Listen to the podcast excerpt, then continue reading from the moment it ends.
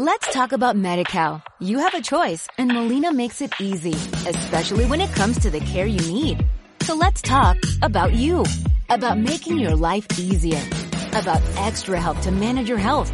Let's talk about your needs now and for the future. Nobody knows MediCal better than Molina. It starts with a phone call. Call 866-420-5330 or visit meetmolinaca.com. Let's talk today. Nuestro invitado de hoy, Javier Calvo, es secretario de CELCE, Club Español de Coleccionismo Cervecero. Le agradecemos que haya querido compartir con nosotros sus profundos conocimientos y experiencias sobre coleccionismo e historia cervecera. Si quieres saber qué artículos de colección están más cotizados o cuáles han sido los hitos que han marcado la historia de la cerveza, quédate con nosotros. Hola Javier. Hola, buenos días. ¿Qué tal? Bienvenido a Entre Cañas y Barriles. Empezamos con, la primera pregunta, muy directa. Por favor, eh, cuéntenos qué es Celce. Es un club de coleccionistas de todo lo relacionado con el mundo de la cerveza. Es un club donde aficionados a, sobre todo al coleccionismo, pero también al consumo de cerveza, pues nos reunimos, intercambiamos eh, productos, en fin, nos relacionamos. ¿Y exactamente su papel en el club cuál es? Pues yo estoy haciendo la función de secretario, es decir, tomo nota de las actas y de todo lo que vamos haciendo. Y mm, a nivel personal, ¿cómo, cómo surge esta afición? ¿Cómo, ¿Cómo, llega a Celce? ¿Participó en su fundación o se unió a ellos eh, porque eh, ya, ya tenía esta curiosidad y, los encontró? Bueno, fue un poco todo de casualidad. Es decir, por un lado, eh, ya había empezado a recoger en plan coleccionista algunas botellas antiguas de cerveza. por otro lado, en el archivo, yo soy profesor de historia, en el archivo municipal de Burgos encontré un documento sobre el embargo a un productor de cerveza en la época de la Guerra de Independencia. Bueno, como me pareció interesante, pues lo publiqué en un blog que ya estaba empezando a hacer sobre cositas de historia cervecera. Y entonces Pedro Miguel Ortega de Celce se puso en contacto conmigo y me animó a que hiciera un artículo para la revista. Y ya a partir de ahí, pues vi que, era gente que estaba haciendo lo que yo hacía y me, me uní al club. ¿Y qué, eh, para, los que no em, somos muy duchos en, esta materia del coleccionismo cervecero, qué artículos em, se, coleccionan de forma más, más habitual? ¿Cuáles son los artículos más recurrentes? Bueno, pues hay eh, grandes coleccionistas de latas de cervezas, que es como empezó el club, eh, grandes coleccionistas de etiquetas, hablamos de gente que tiene más de 100.000 etiquetas de cerveza, Puede ser artesana, puede ser industrial o puede ser todo tipo de etiquetas de cerveza. Hay grandísimos coleccionistas de posavasos ¿eh? que prácticamente tienen catalogados y controlados todos los posavasos que han salido en España. Y luego hay todo, pues gente que colecciona publicidad, gente que se especializa en una marca. Pues hay grandes coleccionistas de Galicia, de la Zaragozana. En Jaén tenemos un magnífico coleccionista de, del Alcázar. ¿Eh? También la historia local o de las cervezas locales, pues es un factor casi de identidad. En muchas zonas, una marca de cerveza, pues lo que sé, el Azor en Cartagena, Estrella eh, Galicia en Galicia, las antiguas fábricas de cerveza asturianas o vascas, pues tiene gente que, que busca todo producto relacionado con ella. Y como dice un buen coleccionista de aquí, de Murcia, a mí pregúntame lo que no colecciono del mundo de la cerveza. bueno, y se me olvidaba grandes coleccionistas de jarras, vasos de cerveza, lo que llamamos cubertería, y realmente eh, de pequeñas chapas publicitarias, de grandes chapas publicitarias, es, inmenso. Cualquier producto que esté eh, publicitario normalmente relacionado con la cerveza o con la producción de cerveza o el consumo de cerveza puede ser coleccionado. ¿Y mm, hay algún artículo que esté especialmente cotizado? Bueno, pues aquello que sea único. ¿Eh? hay pues alguna botella que es única, etiquetas que solo se conserva un ejemplar, eh, hay posavasos que son muy raros, quizá pues alguna de las primeras eh, latas de cerveza que surgieron en España. En fin, hay, hay productos que son muy cotizados, aunque como siempre esto depende de la oferta y la demanda, pues a veces puede variar mucho el precio. Y porque generalmente, em, ¿cómo, se, ¿cómo se gestionan los intercambios? ¿Se, intercambian piezas por pieza o incluso eh, tienen un precio de, mercado? A ver, hay de todo, hay de todo. Eh, normalmente mm, hay intercambio, pero también hay compraventa. Y en esto, pues, hoy en día son las páginas de Internet las que vienen a marcar el precio de las compraventas. Quizá hay mucha gente ingenua porque a veces ves cosas que pueden ser divertidas. Hay quien a lo mejor encuentra lo que se llama el botijo de Mau, que era una botella muy popular durante muchos años, serigrafiada, y la pone a la venta en Internet porque uno puede colgar lo que quiera por 300 euros y alguien ya se piensa automáticamente que es que esa botella vale 300 euros, cuando a lo mejor en un rastro, pues por un par de euros ya puede ir contento el vendedor. ¿eh? Quizá el mayor cambio, más allá del mundo, en el mundo de los intercambios ha sido Internet.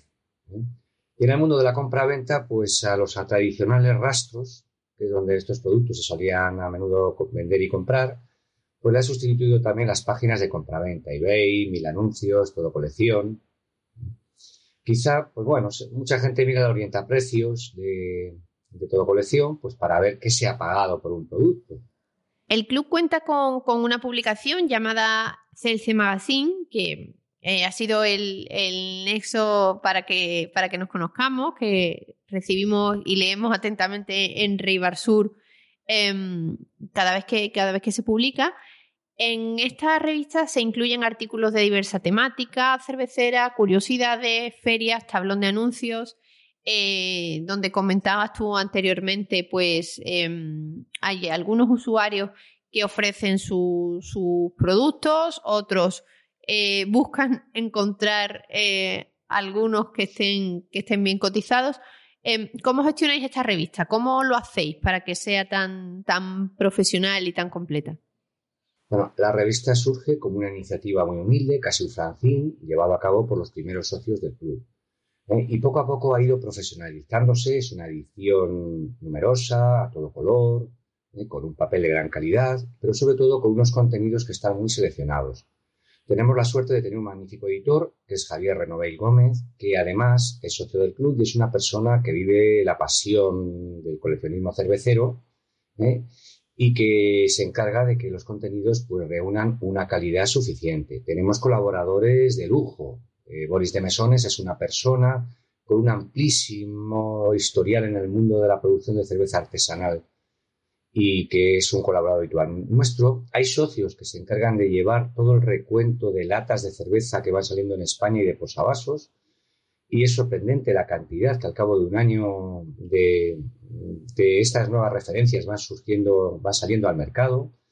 Hay otros que, bueno, pues estamos más en el tema de la historia cervecera, ¿eh? donde pues otros, eh, bueno, sobre todo Pedro Miguel Ortega, pues nos marcó quizá una pauta y luego podemos decir que prácticamente todo lo que se publica de historia cervecera en España, que tiene una calidad, ¿eh? pues eh, termina teniendo su reflejo en algún artículo en, la revista. ¿eh? Pues tenemos colaboradores del tipo o de la talla de Joan Rubio Liado, que también es socio del club, de Claudia Prieto Rodríguez. Tenemos Javier García Barber, que es quizá una de las personas que más ha investigado el tema de la historia de la cerveza en España, con una tesis doctoral de una talla formidable. En el País Vasco, pues hemos contado con las colaboraciones de Miguel Ángel Santos Crespo, Ahí quizá me extiendo yo mucho porque eh, pues es un tema que me gusta mucho, me apasiona bastante. Y luego, pues todo tipo de noticias eh, que van saliendo del mundo cervecero, que son muchas, porque es un sector empresarial que se mueve muchísimo, que innova mucho. Y sí quería destacar que esta revista es posible gracias al patrocinio de Cerveceros de España y a los grandes grupos empresariales de la cerveza en España, que bueno, pues hacer un patrocinio que permiten que podamos mantener esta calidad de revista. Y, un poco em, ahondando en, su respuesta anterior, em, para que la revista sea tan, tan rigurosa, em, ¿de qué fuentes históricas beben? Además de, los compañeros que hacen, que, nos ha citado, que, hacen un gran trabajo, eh, ¿dónde buscan? ¿Dónde, van a obtener la información? Bueno, eh, hay que decir que también Internet ha revolucionado el mundo de la investigación, ¿eh? porque es un sector que en España tiene una gran explosión a partir del siglo XIX. Hay que tener en cuenta que la cerveza en España, en la Edad Media, bueno, aunque hoy hay una presencia prehistórica de la cerveza, desde el Neolítico prácticamente, Cansaluní, en Cataluña, pues hasta, mm, hasta el fin de Roma, más o menos, hay algunas noticias históricas o prehistóricas, la arqueología luego prácticamente desaparece en la Edad Media. En el siglo XVI, pues, eh, como has bien sabido, Carlos V trae unos maestros cerveceros holandeses para que le hagan cerveza a él. Y a partir de ahí es un estanco, es un consumo mínimo bajo control del Estado y centralizado en Madrid. Y hay que esperar prácticamente al siglo XIX con alguna, alguna pequeña excepción en Cádiz, en Bilbao, Asturias, eh, para ver cómo se empieza a producir de nuevo cerveza y esta empieza a ir conquistando el, gusto del público en general. Pero claro, mm, a veces son iniciativas muy pequeñas, hoy serían mm, casi artesanas, ¿eh? Hasta que ya pues en la segunda mitad del siglo XIX llegan las grandes empresas y empiezan ya a producir en plan industrial. Es la época del nacimiento de Dan, más tarde del Águila, de, de ¿eh? de todas estas empresas importantes que tenemos en el mercado español. Bueno, pues como decíamos, eh, hay que recurrir a menudo a fuentes de carácter mm, eh, periodístico, porque quizás no hemos encontrado a veces más referencias que los anuncios que se hacen en la prensa, y en eso Internet nos ha ayudado mucho. Sí que es verdad que no están lo suficientemente digitalizados eh, los archivos históricos de las grandes empresas, pero independientemente de esas grandes empresas, bueno, con una excepción, hay que aplaudir a Dan, con Carlos Cervantes, que ha hecho una magnífica labor de conservar su patrimonio histórico, de conservar su patrimonio archivístico ¿eh? y de eh, intentar ponerlo en valor y que puedan acceder a él los investigadores. Pero dicho esto, se ha perdido mucho archivo ¿eh? cuando se han ido cerrando diferentes empresas, que han cerrado muchas en los años 60 y 70 o han sido absorbidas por otros grupos. Y al final, pues estamos utilizando mucho las fuentes periodísticas. Eso sí, tenemos un gran investigador que es Joan Rubio Liado, que este hombre encuentra documentos hasta en los archivos parroquiales de Austria de dónde nos vino tal o cual maestro cervecero. Pero bueno, otros, otros muchos no llegamos a tantos. Y mm, a nivel eh, eh, personal, si le dieran la oportunidad de eh, mm, conseguir un objeto de colección relacionado con la cerveza, ¿qué elegiría? Pues yo creo que elegiría alguno de aquellas botellas de Gres, porque la cerveza hoy se vende en botellas de vidrio o en latas, una caña bien tirada, pero en el siglo XIX y viniendo del mercado británico existían unas botellas de Gres eh, en las que se servía la cerveza. Y a mí me encantaría tener una de aquellas botellas de Gres que San Miguel vendía en Filipinas en sus orígenes. Y volviendo un poco también a, la labor del club, Em, queremos saber eh, un poquito más. Eh, ¿Se reúnen de forma eh, habitual? Entiendo que, tendrán presencia en distintos puntos de la geografía española. ¿Participan en algún congreso para reunirse de forma anual? Bueno, el club está presente, tiene socios prácticamente en toda, toda España y tenemos dos reuniones anuales de todos los socios. Independientemente de esos, pues a veces se hacen, por ejemplo, en Cataluña se suele hacer algún encuentro de carácter eh, local, eh, pero lo que es toda España nos reunimos dos veces al año, en diferentes puntos de la geografía. Eh, la penúltima reunión fue, por ejemplo, en Pedrera, un municipio de Sevilla, y la última, pues, ha sido en Zaragoza. Antes estuvimos en Valencia, en Madrid, en Barcelona. vamos haciendo reuniones ahí donde, pues, encontramos un lugar que nos ofrece unas instalaciones para poderlas hacer y vemos que está bien localizado para los socios. En esas reuniones, pues tenemos por un lado lo que son las, mesas de intercambio, pues la comida de hermandad, y también pues celebramos, como cualquier asociación, nuestras reuniones y nuestras asambleas. Y eh, Javier, si alguno de, nuestros oyentes tras oír el, episodio eh, pues no os conocía y, dice, por fin eh, he encontrado em, el grupo, el, club que, estaba buscando. Si alguno de nuestros oyentes cerveceros eh, quiere ponerse en contacto con, vosotros para formar parte del club, ¿qué tendría que hacer? ¿Es, posible? Bueno, pues claro, desde luego. Nosotros tenemos una página web que es Facebook. En Facebook, eh, la página web está en proceso de reelaboración y desde ahí pues tenemos eh, un grupo que se llama Celce.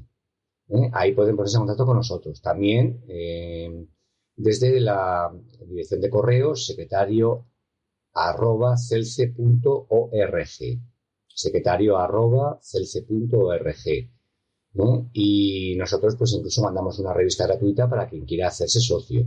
Además, eh, nosotros en nuestros encuentros solemos quedar en locales cerveceros, ¿eh? con lo cual el ambiente cervecero está siempre, de principio a final, hacemos catas.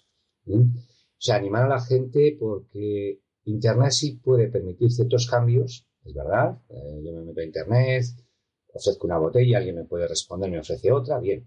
Pero lo que es el calor humano, la diversión, aprender a beber cerveza, que es muy importante, ¿eh? no solo no es un producto que se beba helado para que no sepa nada. ¿eh? Hay muchas variedades de cerveza y, y es una maravilla aprender a catarlas y a disfrutarlas. ¿eh?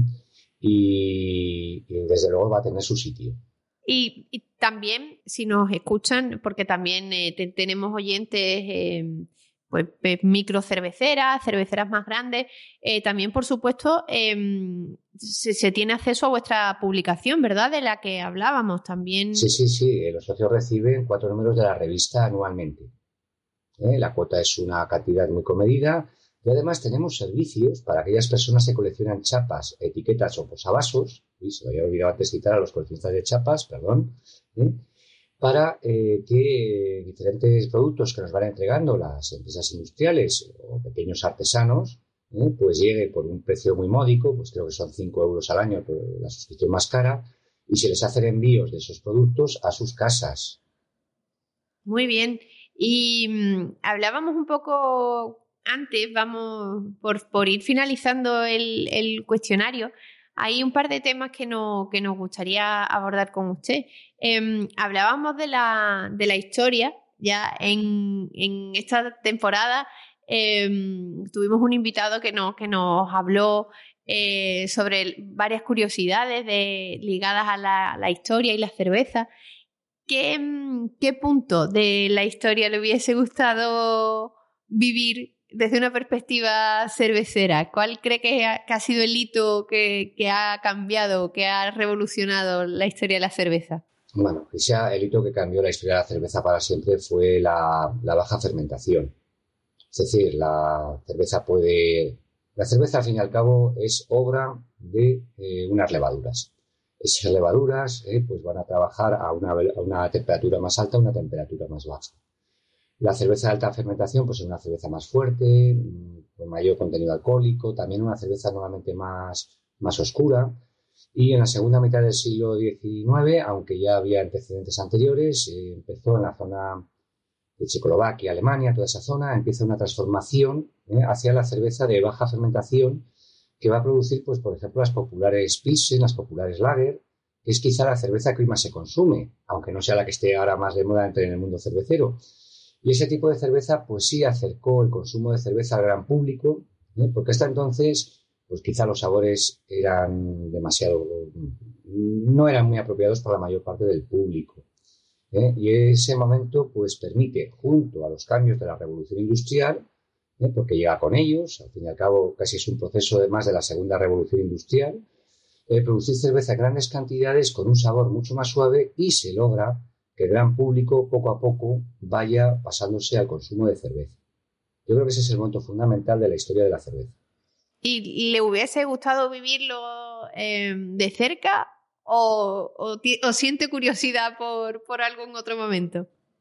No, la verdad que me parece un momento estupendo. También, eh, en mi caso, pues admiro mucho, eso sí me habría gustado vivirlo de cerca, ver los pioneros de la cerveza en España que van llegando a, a las provincias españolas, algunos de ellos pues son de origen alemán, la mayoría de ellos, o del entorno germano parlante, y que van llegando por España, van instalando pequeños bares donde producen cerveza, llamarlo cervecería sería un poco exagerado porque el público español seguía siendo de vino, posiblemente no disponían ni de lúpulo, tuvieron que buscar sucedáneos, y aquellos pioneros del mercado español, pues sí, sí, sería muy interesante saber, haber vivido ese mundo y ver cómo lograron poco a poco abrirse paso en el mercado español. Y relativo a, los viajes, Javier, al, turismo cervecero, em, ¿usted de, forma personal eh, participa activamente en el turismo cervecero? ¿Tiene, ¿Tiene que ver la cerveza en el diseño o en el pensamiento de, sus viajes? Sí, sí, sí, sí, eh, pero no solo del mío. Es decir, yo creo que cualquier persona que vaya a Irlanda, pues sabe que una de las cosas mejores para ver en Dublín es sin duda la Guinness. Cualquier persona que vaya a Copenhague, pues sabe que ahí hay una fábrica antigua de cerveza de la Casberg, que es un museo de la ciudad, y que luego además cuando visitas eh, lo que es ya la parte más académica de la ciudad, no, una fábrica de cerveza que a alguno le puede parecer divertido, pues va a la discoteca de Múnich, perdón, a la discoteca de, de Copenhague, y se encuentra que fue producida por Carlsberg y ahí tiene una maqueta preciosa de una fábrica egipcia que es original, es decir, está traído del antiguo egipcio. ¿eh? Ahora que tenemos la desgracia de la guerra de Ucrania, en Leópolis, ¿eh? una ciudad que prácticamente nadie conocía, hay un museo de la cerveza formidable con una marca local, la marca de León. ¿eh? Y en España, por suerte, pues poco a poco están surgiendo iniciativas. ya por un lado, Mega en, La Coruña pues, ha abierto un museo de la cerveza que es de Estrella Galicia. Tenemos otra iniciativa en Sevilla muy buena que corresponde al Grupo Cruzcampo. ¿eh? Luego incluso hay eh, iniciativas que son recientes pero que indican mucho la historia y han hecho de los locales de cerveza pues unos lugares de gran atracción turística. Pues eh, sin ir más lejos, en Málaga pues tanto eh, la marca Victoria, que pertenece al Grupo Don actualmente, como San Miguel, pues tiene magníficos locales. ¿eh? Eh, en Madrid hay un proyecto que esperemos que pronto cristalice de MAU y nos permita tener un magnífico museo. Y Zaragoza, por sí misma, la antigua fábrica de la Zaragozana, pues es otra atracción turística. Yo creo que es un sector para explotar mucho. cuando uno va a Irlanda, visite el museo que visite, se va a encontrar las botellas de cerveza de producción local yo en España de momento solo las he encontrado en Jaén. Eh, en Jaén sí han tenido eh, un recuerdo para la antigua fábrica que tenían del Alcázar y en un gran museo que tienen en un local de la Diputación Provincial, los antiguos baños árabes, tienen unas estanterías con una pequeña exposición de lo que fue esa fábrica. Y como repito, es un factor de identidad local. ¿eh? La gente, incluso donde ya no existen las marcas de cerveza de hace unos años, las sigue recordando y las tienen como como un honor haber tenido ahí una fábrica de cerveza. Y en muchos sitios la gente se identifica con la fábrica de cerveza local. ¿eh? Es casi como el equipo de fútbol en algunas cosas. Y por lo tanto yo creo que el turismo cervecero es uno de los factores que más deberían potenciar y que debe permitir eh, también ese desarrollo, tanto las industrias que pueden hacer visitas, y muchas fábricas ya tienen visita también, ¿eh? también por ejemplo Estrella Levante aquí en Murcia o San Miguel lo tiene en Burgos, ¿eh? pero además pues pueden tener museos de cerveza, salas de cata y los pequeños artesanos en muchos casos están ofreciendo catas estupendas y disponen también de locales magníficos cuando uno viaja a un sitio pues para ir a conocerlos. Y Javier, em, ¿existe en, algún lugar del mundo eh, algún club eh, que, se corresponda o que tenga mm, actividad parecida con la vuestra? Sí, sí, en Alemania o en Inglaterra son clubes de tamaño inmenso. Pero hablamos de miles de socios. También los hay en Francia, en Italia. Hasta, por ejemplo, nos llega correspondencia de un club en Estonia. ¿eh? Es bastante habitual. Y, han tenido entonces eh, relación ¿no? Eh, con, con alguno de ellos, hacen intercambios, han tenido alguna jornada bueno, se suele hacer intercambios a nivel europeo e incluso algunos también se hacen en América Latina o a nivel mundial.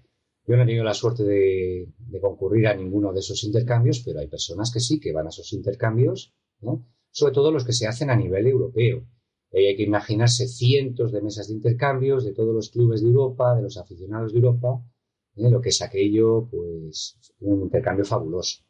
Bueno, pues eh, Javier, eh, agradecemos eh, todo, todo, todo lo que nos ha contado durante, durante el cuestionario, lo que ha compartido con nosotros em, y, ahora pues le emplazamos a responder a nuestro formulario cervecero al que enfrentamos a todos y cada uno de nuestros invitados porque también eh, nos gusta conocerles un poco más en el, en el plano personal cervecero. ¿Recuerda cuándo probó por primera vez la cerveza? A ver, exactamente no recuerdo cuándo probé por primera vez la cerveza, pero sí que recuerdo que de niño nos daban a veces vino con gaseosa o cerveza con gaseosa. ¿eh? Entonces recuerdo unas botellas muy grandes de la marca El León, de litro, ¿eh? que era como muy amarga y entonces te lo daban mezclado con, un poquito de gaseosa para rebajarlo. ¿Y mm, con qué estilo, actualmente, con qué estilo de cerveza disfruta más? Pues disfruto cada vez más con las IPAs y con las Stout un poco eh, esta pregunta eh, ha podido quedar respondida antes o por lo menos alguna pista. ¿En qué lugar del mundo ha podido disfrutar de la mejor cerveza? Pues mire, yo soy muy sincero. Aquí mismo, yo ahora mismo estoy residiendo en Murcia. Aquí mismo hay un buen local de cervezas artesanas y yo aquí disfruto de magníficas cervezas. O sea, el lugar del mundo, pues bueno, eh, yo recuerdo haber disfrutado de magníficas cervezas, por ejemplo, en Checoslovaquia, bueno, en Chequia y en Eslovaquia, cuando hice la ruta aquella. Pero sinceramente, o en Irlanda, pero sinceramente mm, en España podemos disfrutar de las mejores cervezas del mundo porque ya por suerte estamos en un mercado global y tenemos de todo. Y lógicamente la producción cervecera española ha mejorado muchísimo, tanto la industrial como la artesanal. Como amante de, la cerveza, eh, ¿prefiere grifo, botellín, lata? Yo personalmente las eh, grifo, si el grifo lógicamente está limpio y porque a veces hay, es muy raro, pero hay algún local que a veces no lo tiene en condiciones, eh, pero es muy raro. Por suerte la hostelería española tiene un nivel altísimo. Yo prefiero siempre una buena cerveza en grifo. Después en botellín. ¿Eh? Y finalmente pues en lata, pero eso es muy personal. No quiero decir que no valga la pena tomarse una, botella, una cerveza en lata. Y por último, eh, Javier, algo que, le gustaría contarnos, algo que crea que se ha quedado en el tintero eh, de su actividad em, en, el club o, simplemente como aficionado a, la cerveza. No, animar a la gente pues que sepa que, el mundo de la cerveza es muy complejo, que tiene mucha historia, ¿eh? que el coleccionismo pues es una afición que está sanísima, de verdad. Y nada, y animar a que disfruten de una buena cerveza, cada uno aquella que más le guste, para gustos los colores, y que si encuentran algún producto antiguo de cerveza, algo relacionado con la cerveza antigua, a veces si hasta una simple chapa, eh, puede ser una pieza única, bueno, pues que indague, averigüe, verá que detrás hay mucha historia y verá que también tiene su valor. Pues muchísimas gracias, Javier. Le agradecemos su tiempo y que haya compartido eh, con nosotros eh, parte de, lo que sabe, de, su afición. Em, ha, resultado muy interesante porque hemos abierto un nuevo espacio en Entre Cañas y Barriles, que es el coleccionismo, eh, la historia, la, la, rigurosidad histórica en torno a la cerveza y estamos muy contentos de haber podido hablar hoy con usted. Muchísimas gracias. De acuerdo. Venga, gracias. muchas gracias. Hasta luego.